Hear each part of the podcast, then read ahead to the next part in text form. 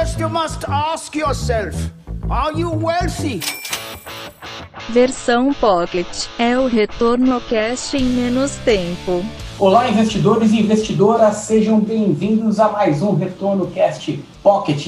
Estou eu, Luiz Felipe Vieira, juntamente com Felipe Medeiros. E hoje, Felipe, é um ouvinte nosso assíduo, uma ouvinte, na verdade, nossa assídua, fazendo uma pergunta. Cláudia Marques, obrigado pela participação. Ela mandou no retornocast.com é, a seguinte pergunta: Fundos imobiliários, vale mais a pena para obter renda de forma passiva ou para ter um ganho de capital, realmente ter um rendimento com esse tipo de investimento? Acho que essa pergunta ela é muito interessante é, e traz à tona algumas estratégias de fundos imobiliários que podem ser usados em um portfólio e tenham muita relação com o propósito do investidor, né? Visto que quem busca renda normalmente precisa dessa recorrência é, e quem não, não precisa de renda, eventualmente tem até uma dificuldade de reinvestir essas rendas passivas que ocorrem mensalmente no, no portfólio, né, Felipe? Perfeito, cara. Geralmente o pessoal que investe ou que está começando a investir no fundo imobiliário é atraído por conta da renda isenta lá todo mês e tudo mais, né? Que eu acho que é o grande chamariz mesmo dos fundos imobiliários, que é, é isso, né? Você tem um dinheirinho pingando todo mês isento de imposto. Mas é que nem você falou, né? Às vezes o, o dinheirinho, quando, principalmente quando a pessoa está começando do zero ali, investindo um pouco todo mês, o dinheirinho que vai cair de dividendo não vai dar para comprar uma cota de volta, né? E aí,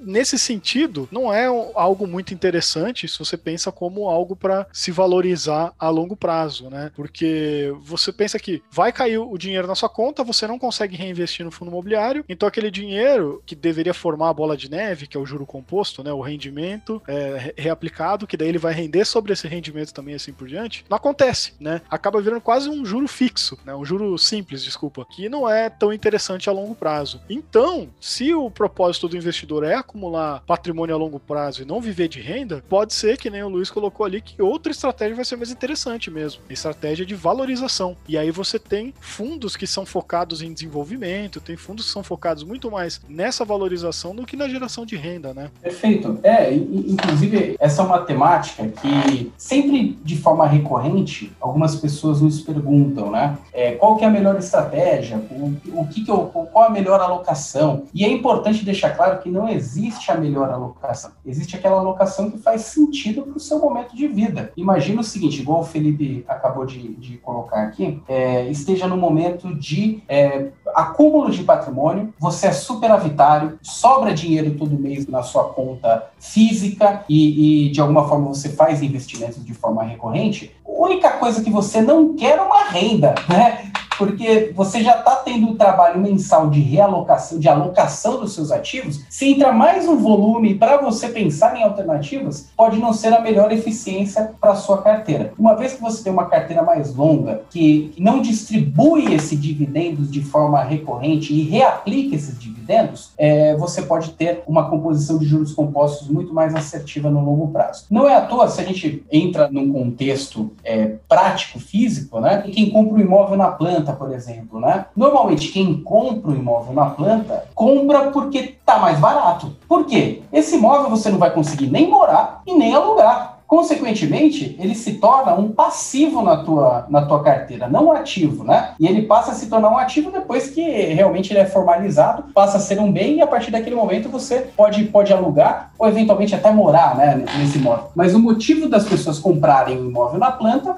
muito simples. O imóvel ele sai mais barato, então você tem a chance de ganho de capital maior no longo prazo. Tá certo que nem sempre funciona assim, né, Felipe? Tem, tem algumas coisas que são, são micadas aí, então tem que, tem que tomar cuidado mesmo. É, mas funciona também na prática de, de fundos imobiliários. Existem as estruturas que, eventualmente, elas não distribuem uma renda recorrente mensal, é, a partir de ser uma premissa dos fundos imobiliários. É, tem alguns que não fazem isso, inclusive uma vertente que não é bem um fundo imobiliário, mas é um fundo que é muito similar, são os fundos de participação em infraestruturas. Né? Esses fundos, normalmente, eles retêm a parte de dividendos e, e focam no ganho de capital. Então, tem algumas estruturas importantes importantes que dá para dá trabalhar no, no portfólio para quem quer é, ter um acúmulo recorrente de, de, de juros compostos no portfólio sem ter a necessidade de reaplicar esses rendimentos e ter aquele momento de vida que você fala, poxa, a partir de agora eu me aposentei, é, só que eu tenho um acúmulo de dinheiro, um portfólio X que eu acumulei, e eu quero transformar esse portfólio em uma renda complementar. Eu quero viajar, quero aproveitar, quero ter um conforto na minha vida também na, no meu momento de aposentadoria. Aí sim você consegue é, é, fazer um ajuste no seu portfólio para transformar um portfólio de ganho de capital em um portfólio de renda. É possível também fazer uma mescla disso. É, imaginando que o seu portfólio acumulado até hoje, uma parte dele é suficiente para você sobreviver, então você usa a parte dele para fazer um, um, processo de, de renda, de rendimento, para te dar uma segurança, e uma parte do portfólio para ganho de capital para continuar evoluindo o seu patrimônio. Então são várias estratégias, né, Felipe? Perfeito, cara. E você até me lembrou de um, de um ponto, né? Que assim, a impressão que dá é que, pô, receber renda é sempre bom, né? Mas não é, né? Porque. É, não lembro o que você comentou que me fez lembrar isso, né? Mas que existe um risco no. que é um, Tem trocentos riscos no mercado, né? Mas existe um bem específico que é o risco de reinvestimento. Porque o que, que acontece, né? Vamos supor aqui pegar o Brasil recente, né? Que você. Isso acontece tanto com. Pode acontecer com o rendimento de, dos aluguéis de fundos imobiliários, dividendos, cupons de títulos, né? Sempre tá que você tem recebimento de renda antes do vencimento vencimento, do prazo final do seu investimento, você tem esse risco de reinvestimento. Porque o que, que acontece? Você pega lá, sei lá, cinco anos atrás você tinha juros de 14% ao ano e você aplicava o seu investimento numa bela taxa de juros, que é um, be um belo retorno ali, até com baixo risco, num título público, e beleza, maravilha, estava feliz com isso. Mas os juros vieram caindo, caindo, caindo, caindo, e hoje a taxa livre de risco, né, o juro base aí do Brasil, é de 2% ao ano. É sete vezes menor. Hoje não paga inflação, né? Então o que, que seria melhor se você tivesse as opções, né? Continuar reinvestindo seu dinheiro a 14%, ou você ter recebido para colocar no bolso e agora você tem que reinvestir a 2%, né? Então, nesse cenário, e não é um cenário hipotético, é um cenário que de fato aconteceu aqui no Brasil, é, você teve um risco bem alto de reinvestimento. Foi péssimo você ter recebido renda nesse período, se você realmente não usou esse dinheiro, você ficou reinvestindo ele, era melhor ter deixado ele aplicado a 14% ao ano. Então, isso é só para deixar claro de novo que não quer dizer que renda é sempre sempre bom, né? É, em muitos casos pode fazer muito mais sentido para você se você não depende de renda para viver, né? Como o Luiz colocou no começo do, do episódio, é, se você não precisa dessa renda extra, tudo que você não quer muitas vezes é não ter essa renda. É você, é, de fato, querer que seu dinheiro continue acumulando ali juros compostos na melhor taxa possível que você tiver.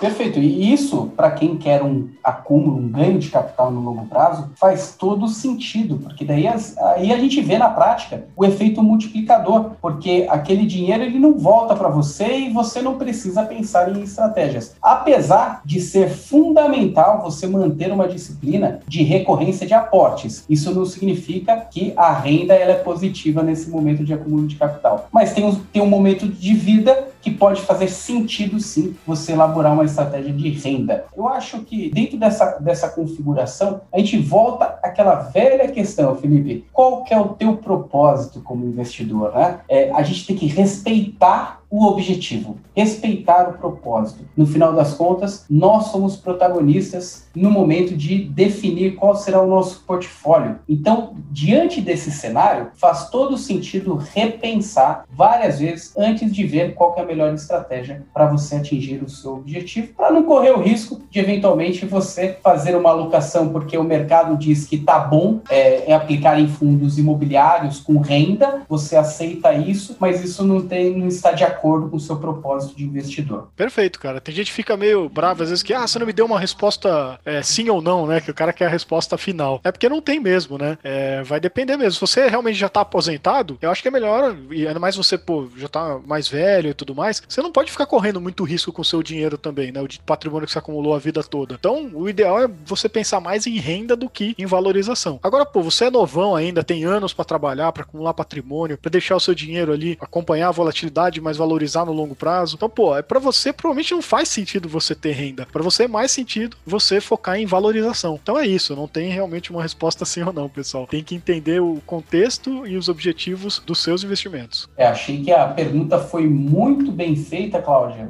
É, muito obrigado pela participação. E se você que está nos ouvindo tem alguma dúvida, alguma sugestão de tema, mande para a gente no e-mail de dúvidas e sugestões, críticas no retornocast.com E aproveitando as nossas mídias sociais, você pode encontrar é, complementos aqui desse nosso podcast de conteúdos, que é o YouTube, no youtube.com barra mais retorno, o Instagram, no arroba mais underline retorno, e o Telegram, link aqui na descrição desse nosso podcast. Muito obrigado, pessoal. Muito obrigado, Cláudia, pela sua pergunta e até a próxima. Valeu, pessoal. Um abraço. Você ouviu Retorno Cast Pocket.